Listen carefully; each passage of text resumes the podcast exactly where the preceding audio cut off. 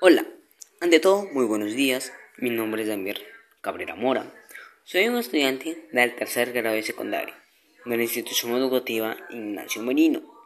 Hoy les voy a explicar un poco acerca de la contaminación del aire en nuestro país, ya que es causante de muchas muertes al año y debemos de controlarla ya antes que sea muy tarde. En primer lugar, ¿qué es la contaminación del aire? Bueno, la contaminación del aire es una mezcla de partículas sólidas y gases en el aire. Las emisiones de los automóviles, los compuestos químicos de las fábricas, el polvo, el polen y las esporas de moho pueden estar suspendidas como partículas. El ozono, un gas, es un componente fundamental de la contaminación del aire en las ciudades. Cuando el ozono forma la, la contaminación del aire, también se denomina smog. Algunos contaminantes del aire son tóxicos. Su inhalación puede aumentar las posibilidades de tener problemas de salud. Las personas con enfermedades del corazón o de pulmón, los adultos de más edad y los niños tienen mayor riesgo de tener problemas por la contaminación del aire. La polución del aire no ocurre solamente en el exterior, sino también en el interior de los edificios, donde también puede ser contaminado y afectar a la salud de ellos. ¿Quiénes son los causantes de la contaminación del aire? Bueno, uno de los principales causantes de la contaminación del aire sería el monóxido de carbono, más denominado como el CO, como siglas. Es un gas que produce a partir de la combustión a bajas concentraciones de oxígeno, lo que se denomina combustión incompleta. La bibliografía indica el 86% de las emisiones proviene del transporte, seguida con un 6% por quema de combustibles en la industria y 3% por procesos industriales. El 4% restante se en quemas y otros procesos no identificados. En forma natural, se genera a partir de la oxidación de metano, comúnmente producida por la descomposición de materia orgánica. El monóxido de carbono puede causar efectos adversos en la salud, ya que compite con el 0,2 o el torrente sanguíneo, lo que reduce la capacidad de la sangre de transportar el oxígeno a los diferentes órganos.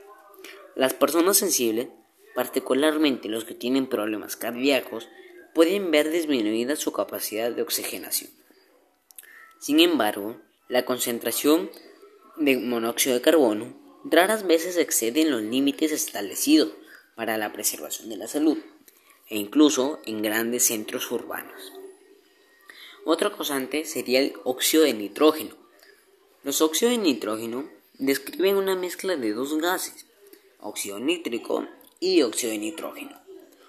Son gases inorgánicos mezclados por la combinación de oxígeno con el nitrógeno del aire él no es producido en cantidades mucho mayores, pero se oxida rápidamente a NCO2 en la atmósfera. La emisión de este gas se debe fundamentalmente a transporte, es igual al 62%, combustión para generación de energía mecánica y eléctrica es al 30%, y procesos industriales es igual al 7%. Son originados naturalmente por descomposición bacteriana incendios forestales y actividad volcánica. Actualmente, la evidencia científica relaciona la exposición no de corto plazo con efectos respiratorios. Se ha encontrado que la concentración del óxido de nitrógeno en las cercanías de vías de tránsito importantes pueden ser considerables, por lo que es importante considerar el efecto en individuos sensibles.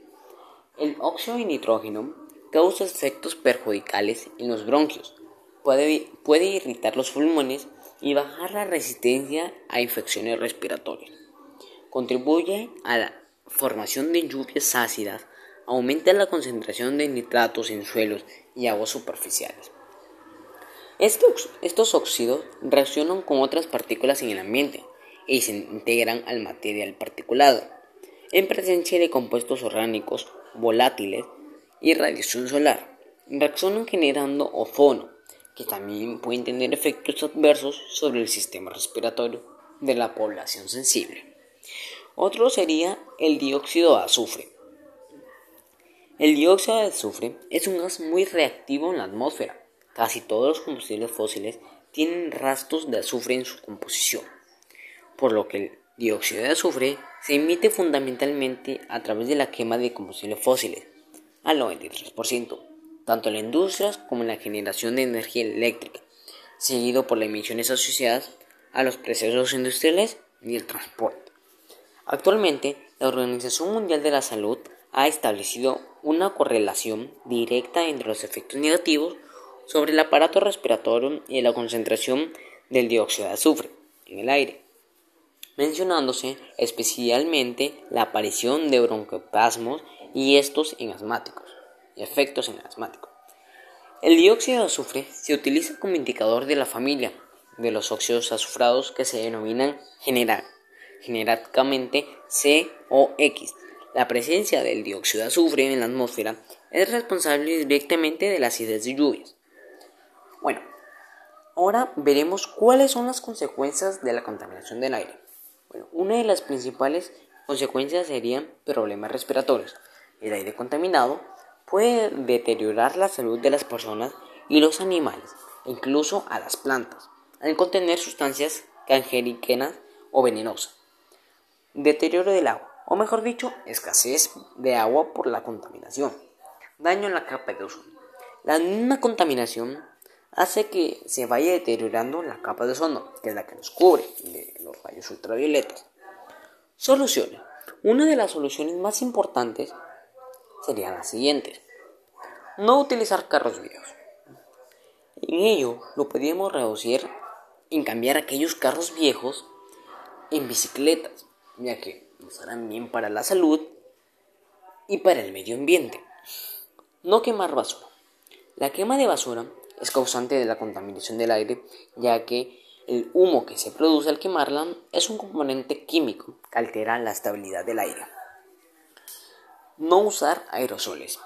Así como la quema de basura, los aerosoles también son muy dañinos para el aire, con el aire que bota.